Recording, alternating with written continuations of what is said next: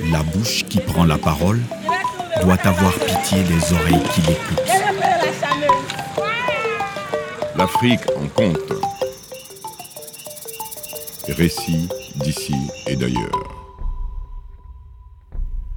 Dans le village situé derrière la colline vivait un marabout occultiste.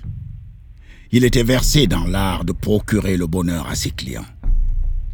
Monsieur Crapaud, qui s'estimait défavorisé par le sort, décida de recourir à ses bons offices. Une nuit, bien avant les premières lueurs de l'aube, il suya sur le chemin. Exténué, il arriva enfin devant la maison du marabout. Il frappa à sa porte. Un coq y montait la garde. C'était lui qui était chargé de recevoir les visiteurs, de les introduire ou de les conduire s'il le jugeait bon. Bonjour mon prince, dit le crapaud au coq qui portait fièrement sur la tête un turban de chair dentelé du rouge le plus écarlate. Rien qu'à voir votre turban, on sait que vous êtes un prince de la jante des gallinacés. J'ai mis de bien longues heures à franchir un monticule de terre édifié sur ma route par je ne sais qui afin de m'empêcher de venir jusqu'ici. Qui êtes-vous? Moi, je, suis Monsieur Crapaud. Je désire voir le marabout pour lui expliquer mon cas et lui demander d'intervenir en ma faveur auprès de Papa Bondieu. Et de quelle race êtes-vous? Moi, euh, je suis de la race des derrières affaissés. Êtes-vous venimeux Non, hein Non, mon prince. Attendez ici. Je vais voir si le marabout est levé. Le coq entra chez le marabout. Celui-ci était réveillé depuis longtemps. Après avoir fait sa prière matinale, il égrenait son chapelet. Bonjour, marabout. Bonjour, mieux imponctuel. As-tu passé une bonne nuit? Oui, marabout. Par la grâce de Dieu et de son prophète, j'ai dormi jusqu'à l'aube. Oh, Saint Marabout, êtes-vous prêt à recevoir un consultant? Qui est-ce? C'est M. Crapaud, de la race des derrières affaissés. Hum. À quoi ressemble-t-il?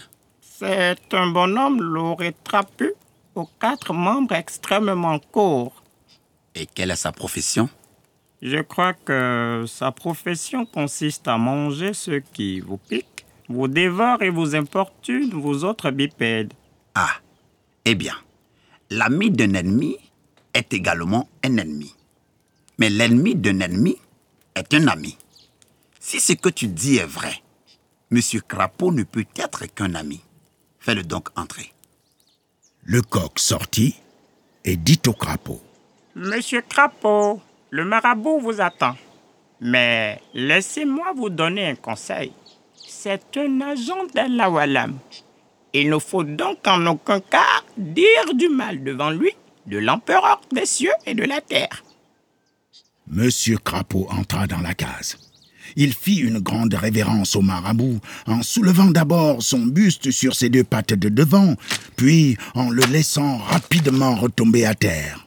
Monsieur Crapaud, soyez le bienvenu.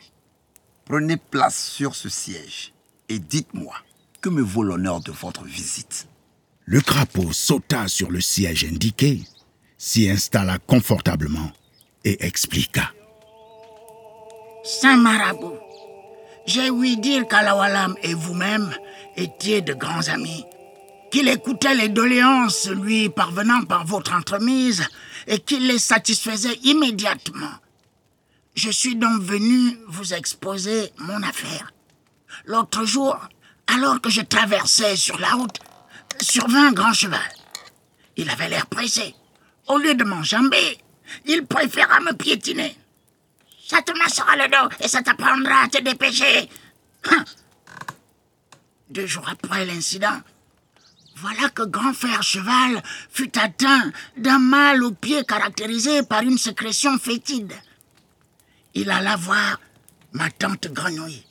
Celle-ci, euh, après avoir consulté ses douze coris divinatoires, lui dit Tu es atteint de la maladie du crapaud. Et je ne vois que mon neveu, le crapaud, pour donner pareille maladie à ceux dont il souhaite la mort. Oh, marabout, ma tante a inventé de toutes pièces ce pouvoir magique qu'elle m'attribue dans la seule intention de se venger de moi Depuis que j'ai refusé la main de sa fille, mademoiselle Grenouillette, je ne peux plus supporter cette situation.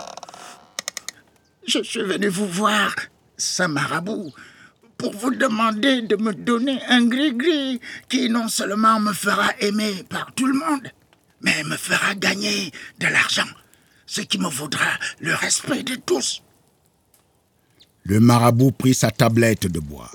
Il trempa sa plume de roseau dans une encre faite d'un mélange d'eau, de poudre de charbon et de gomme arabique. Il écrivit en nombre cabalistique le nom de Monsieur Crapaud. Il examina attentivement le résultat obtenu et lui expliqua. Monsieur Crapaud, vous avez sur votre thème numérologique 2 fois 1, 2 fois 3, 1 fois 4, 1 fois 7 et 1 fois 9. Vous êtes donc un brillant 28. Je m'en vais confectionner pour vous le meilleur des gris-gris. Vous serez aimé et respecté par tout le monde, y compris par votre tante. Et vous gagnerez autant d'argent que vous voudrez. Sur ces entrefaites, une cigogne à sac entra sans se faire annoncer.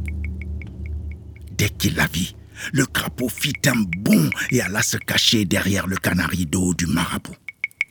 De là, il l'interpella tout doucement. Hé, marabout, avez-vous déjà fermé le carré? Hein? Non, je suis tout juste en train de le commencer. Alors arrêtez, arrêtez toute affaire cessante. Il faut le changer en carré de protection. Nous autres crapauds sommes les mets favoris des cigognes à sac. Elles ont déjà exterminé nombre de nos frères dans le marais. Pour l'heure, ce n'est pas de gagner de l'argent et d'être aimé que j'ai besoin, mais plutôt d'être sûr de n'être ni croqué ni avalé par votre visiteuse.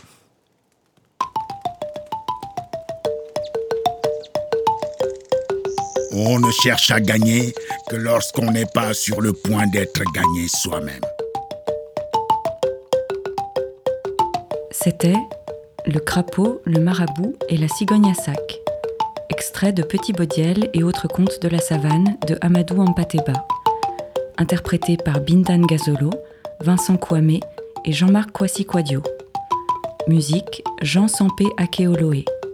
Une production Making Waves et des livres pour tous.